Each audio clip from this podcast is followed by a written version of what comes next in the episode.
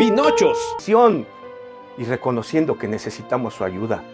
La Biblia dice en Juan 8:12, así que si el Hijo de Dios los libera, serán libres de verdad. Muchos de ustedes necesitan ser libres del poder de la mentira. Basta de engañar. Eso no te lleva a nada bien, solo destrucción y muerte, tan solo en nuestro país. Por una mentira, recientemente el INEGI ha declarado 800 mil muertes por la pandemia pasada. Por una mentira. Ya la domamos. 800 mil muertes. Terrorífico. El poder de una mentira. Tú necesitas a Cristo hoy. Solo Él puede hacernos libres.